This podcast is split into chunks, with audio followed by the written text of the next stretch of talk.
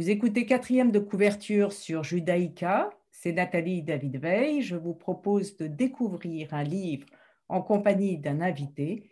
Et aujourd'hui, j'ai par Zoom Benjamin Oliven qui nous parle de l'art du roman de Kundera. Bonjour Benjamin Oliven.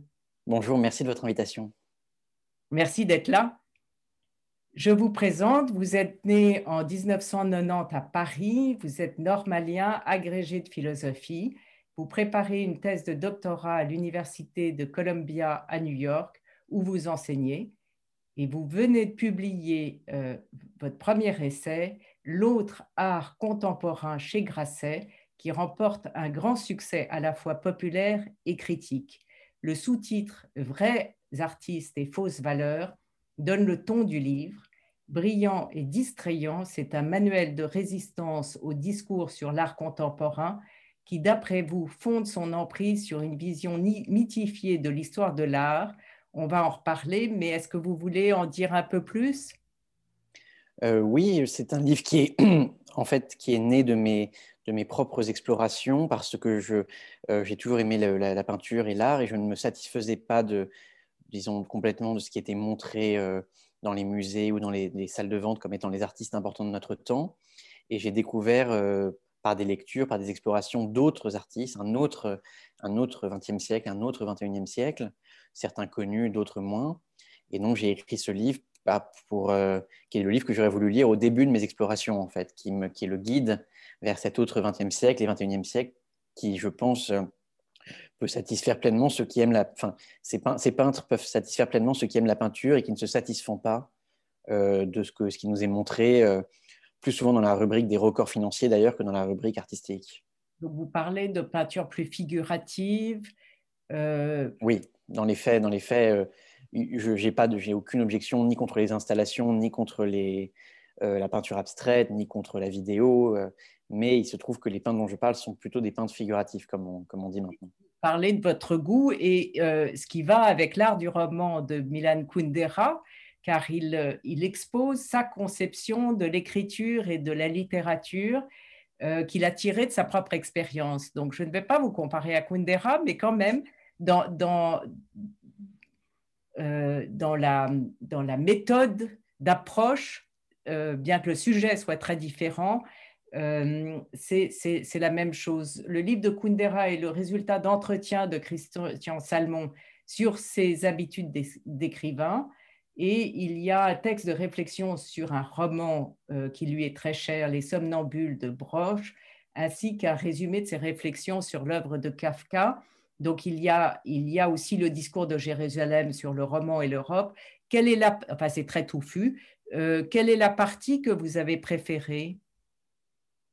Euh, La partie, je dirais que non, tout le livre est très bon, mais le, le texte du début qui est sur l'histoire du roman qu'il associe à l'histoire de l'Europe. Il montre comment le roman est le, genre de l'Europe moderne et qu'il naît euh, en même temps que la modernité, en même temps que Descartes, et qu'il est le contrepoint en fait de, la trajectoire philosophique de l'Europe.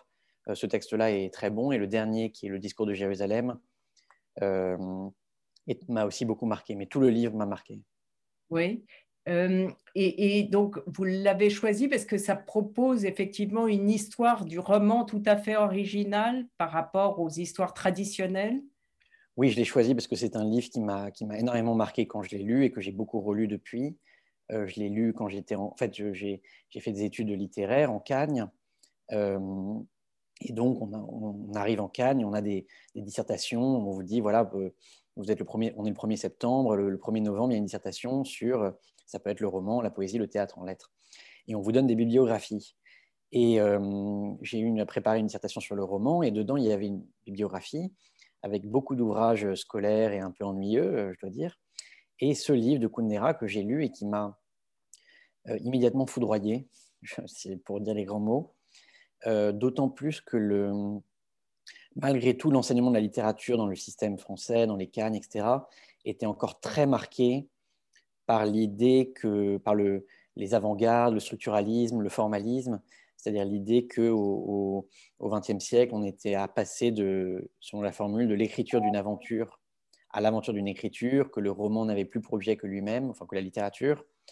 Et, on était incité à, écrire toute notre dissertation en, finissant là-dessus.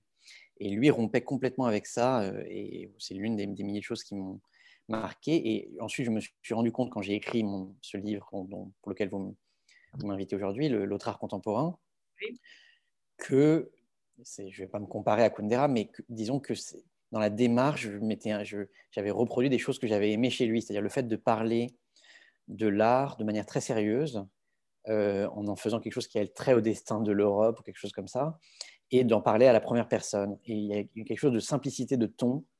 Euh, je vais lire un extrait de Kundera qui va dans, le sens que vous, euh, de ce que vous venez de dire. Il voyait le roman disparaître sur la route du progrès au profit d'un avenir radicalement nouveau, au profit d'un art qui ne ressemblerait à rien de ce qui existait avant.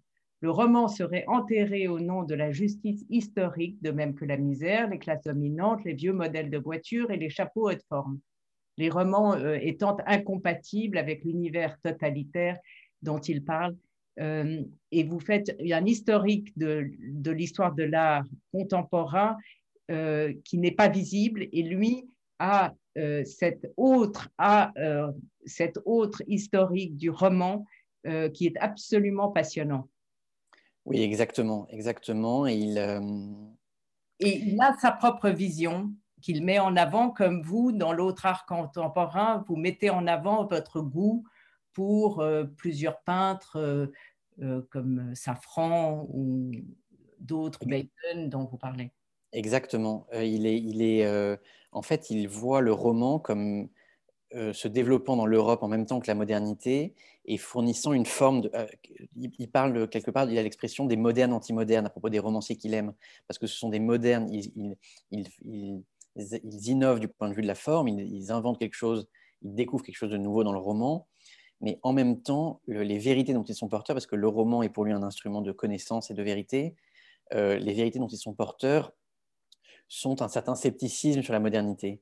Et, évidemment, tout cela culmine dans l'expérience soviétique parce qu'il voit le totalitarisme soviétique comme quelque chose d'hyper moderne, le comble de la modernité, la rationalisation absolue du monde.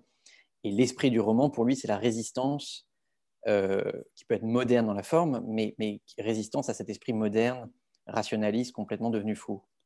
Euh, et effectivement, euh, disons, on a justifié euh, certaines avant-gardes en art et, aussi aujourd'hui l'art contemporain au nom de la modernité en disant qu'il fallait vivre avec son temps et que l'histoire, c'était l'histoire dictait sa marche à l'art et qu'il fallait lui obéir. Alors qu'au contraire, pour moi, l'art peut être ce qui nous fait échapper à l'histoire et ce qui nous fait échapper au, règne de la raison, de la technique et du progrès. Oui, il parle comme vous de sa conception et de l'importance de la beauté. Euh, vous, vous dites que ça a été oublié dans cette conception moderne ou en tout cas contemporaine de l'art contemporain qui n'est pas le but. Et lui, dans le chapitre qui euh, s'intitule 69 mots, définit la beauté comme euh, la dernière victoire possible de l'homme qui n'a plus d'espoir, beauté dans l'art, la lumière subitement allumée du jamais dit. c'est beau, hein euh, Oui, tout à fait. Disons, il y a un lieu commun dans l'approche de l'art aujourd'hui qui est de dire, quand on, quand on se plaint en disant que les œuvres, certaines œuvres ne sont pas belles, on dit Ah oui, la beauté, c'est complètement subjectif. Et puis, depuis Duchamp, euh, la beauté, c'est fini. Euh, or, je crois que ce n'est pas du tout le cas, que la beauté est un besoin naturel de l'homme et qu'elle ne disparaît pas comme cela. Et, et que, et, effectivement, je rejoins Kundera sur le fait qu'il insiste sur le fait que la beauté dans le roman est indissociable de la, il y a une phrase qui m'a beaucoup marqué qui est tout, ce que le roman découvre comme vérité, il le découvre comme beauté. C'est-à-dire que le roman découvre des choses nouvelles sur la condition humaine et il le fait de manière et c'est ça qui est beau. Et de même, je crois que la, beauté en art c'est, est, liée à la connaissance du monde. Elle est toujours quelque chose qu'on découvre sur le monde, qu'on voit et qu'on n'avait jamais vu avant. Euh, euh, oui, comme par exemple quand on, sort d'une exposition de, je sais pas, de Renoir ou de Hopper, et que d'un coup tout vous apparaît comme des Renoir ou tout vous apparaît comme des Hopper, c'est la beauté et la vérité euh, du roman. Et on dit aussi parfois que on, s'appuie sur certains peintres, certains très grands peintres qui ont trouvé une beauté dans l'horrible, euh, notamment Goya. bon, déjà Rembrandt avec la vieillesse, les, vieillards de Rembrandt, les, nains de Velázquez, les, démons de Goya, et ensuite plus tard les, visages défigurés de Picasso, et puis les, corps obèses de Lucien Freud, qui est un peintre que j'aime beaucoup. Et donc on s'appuie sur ça pour dire, vous voyez, il n'y a, plus de, a plus de rapport avec la beauté dans l'art. Or, c'est pas vrai parce que tous ces peintres, ils ont beau explorer le domaine de l'horrible et le domaine de la dureté, ils en font de la beauté d'une certaine manière, d'une manière qui est élargie, qui n'est pas la beauté, euh, qui n'est pas la beauté de Botticelli, mais, mais je trouve qu'il y a encore de la beauté là-dedans. Vous avez choisi d'écouter euh, des Kings Waterloo Sunset. Pourquoi? Pourquoi pas euh, Pourquoi pas? Parce que j'aime beaucoup cette chanson.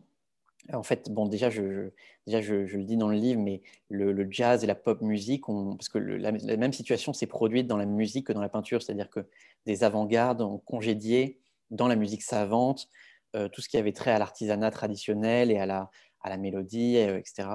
Et en fait, ce, toutes ces choses-là qui correspondent à des besoins naturels de l'homme se sont retrouvées dans le jazz, dans la pop musique, tout au long du XXe siècle, qui est pleine de, créations mélodiques, euh, orchestrales, harmoniques. Euh, euh, voilà. Et donc, parmi ça, il y a la pop musique anglaise, il y a les Beatles, il y a les Stones, il y a les, Kings.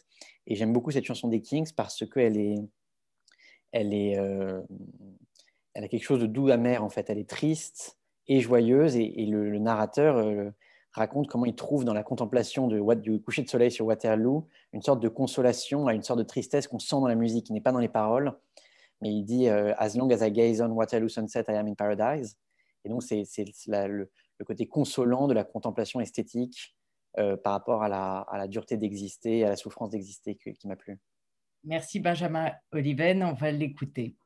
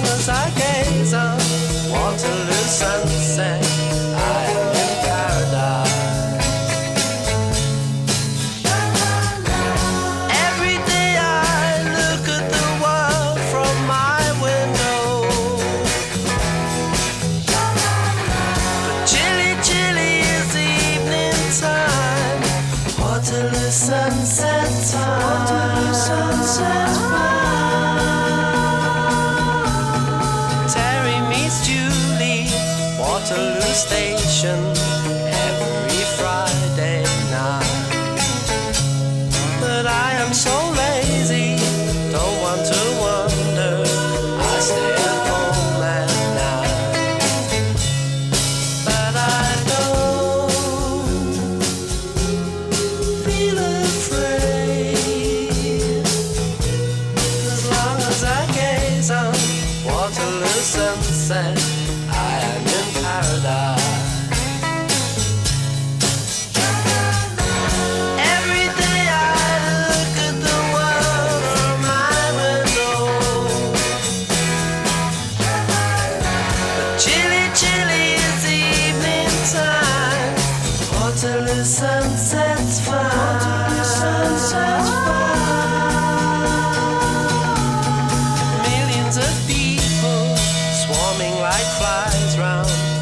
Luanda.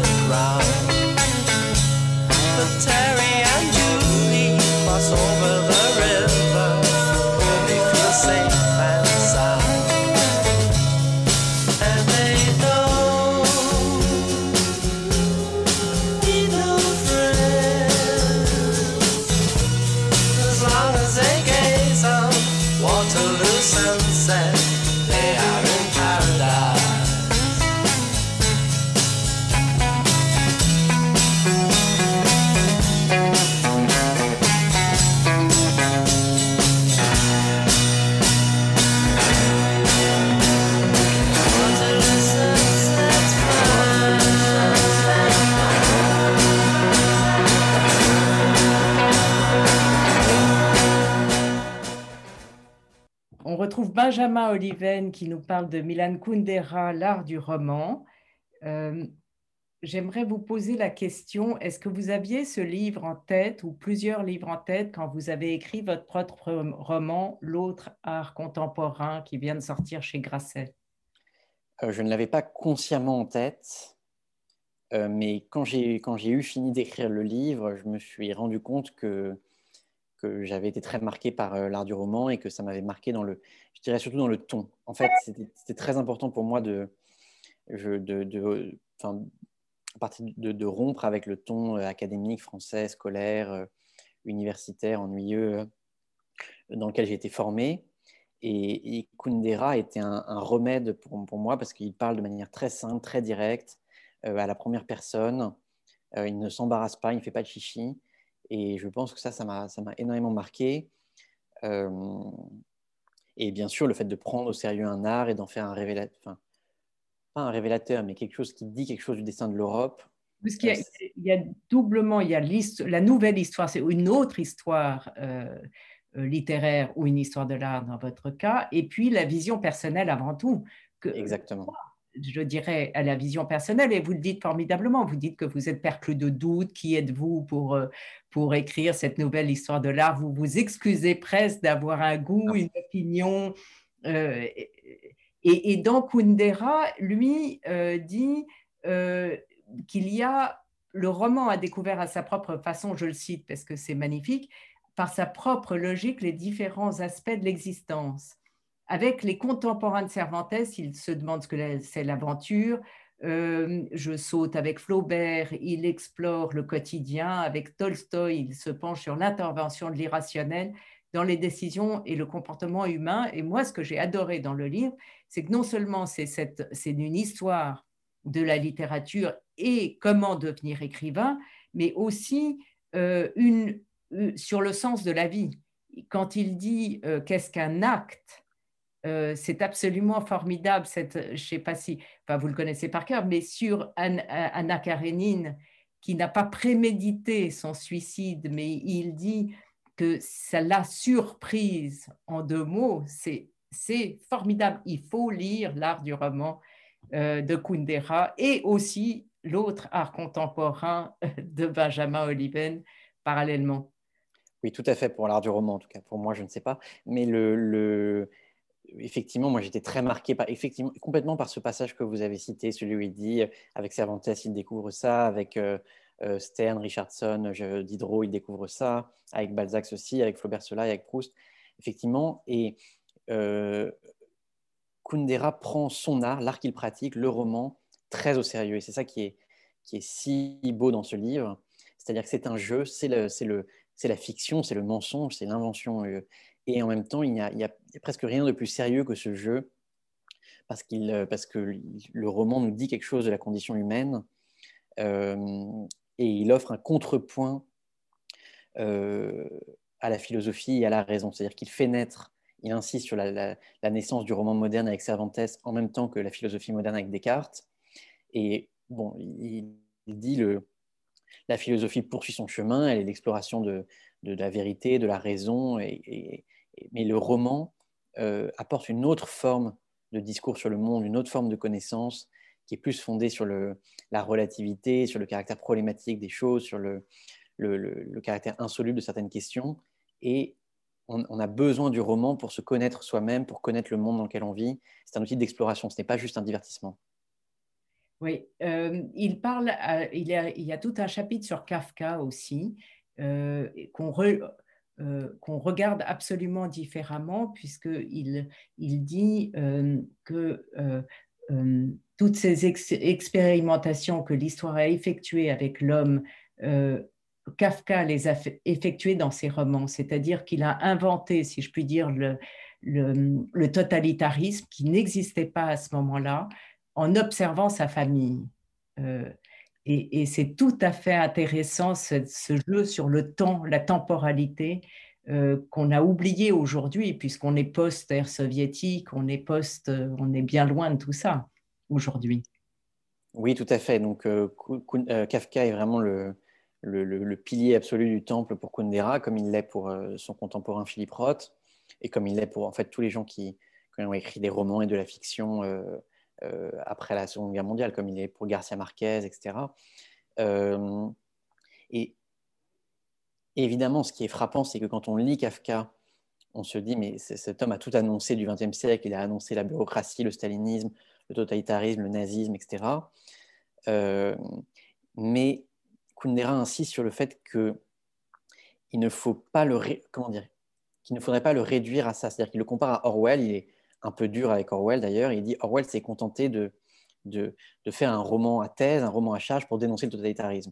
Il a très bien réussi dans son genre, mais Kafka a fait bien plus que cela. Il a fait un roman qui parle de la condition humaine. Il se trouve que, il se trouve que le XXe siècle a, a, manifesté des choses que Kafka avait prophétisées ou avait, avait vues plus avec une acuité que personne n'avait vue. Mais Kafka n'a pas écrit seulement un roman politique, il a écrit des, il a écrit des romans ou des nouvelles existentielles qui ont trait à la condition humaine, métaphysique. Il était évidemment très marqué par euh, la Kabbale, la mystique juive, etc. Et euh, donc, ce que, Kafka traitait, c'était le destin de l'homme. Et il se trouve qu'au XXe siècle, le destin de l'homme, ça a été le totalitarisme. Mais donc, Kafka, disons, est plus vaste que simplement un romancier politique ou simplement Orwell pour Kundera. On va écouter, Benjamin Oliven, votre deuxième choix musical de Berlioz, Villanelle dans Les Nuits d'été, chanté par Régine Crespin. Et alors, j'ai découvert avec stupéfaction que c'était d'après des poèmes du recueil de, de la mort. Oui, Théophile Gautier, j'ai fait ma thèse de doctorat sur Théophile Gautier. Ah ben voilà. Très contente de découvrir. Je ne connaissais pas euh, les nuits d'été de Berlioz, figurez-vous. Donc, ah, c'est le moment. C'est le moment. On va l'écouter.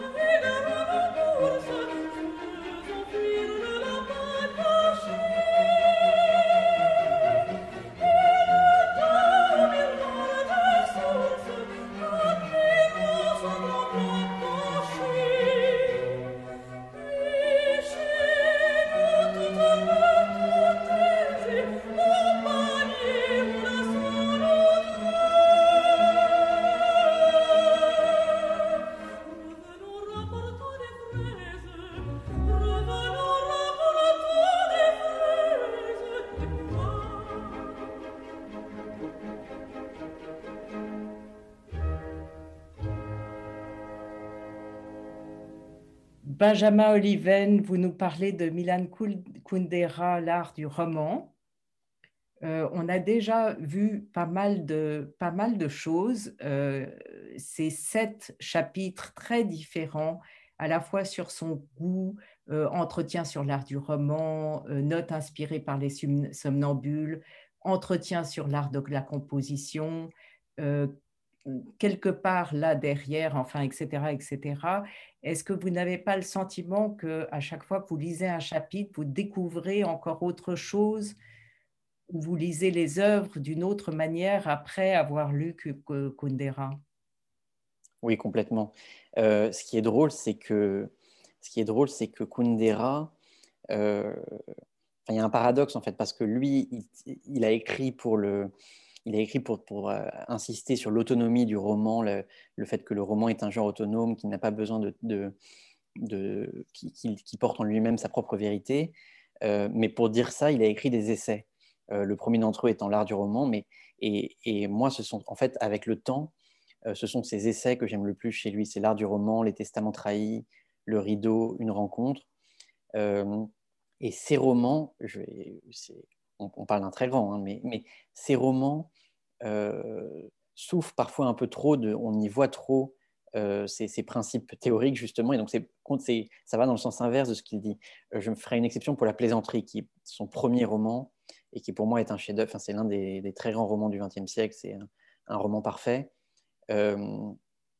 qui, voilà, mais, mais, les suivants, L'insoutenable légèreté de l'être, la vie, la vie est ailleurs, etc., ils sont évidemment très bons, mais ils souffrent d'un côté, ils souffrent, là encore je parle à des échelles très hautes, hein, mais euh, ils souffrent relativement par rapport à la plaisanterie d'un côté un peu trop euh, théorique. Il explique comment son personnage va disparaître puis réapparaître.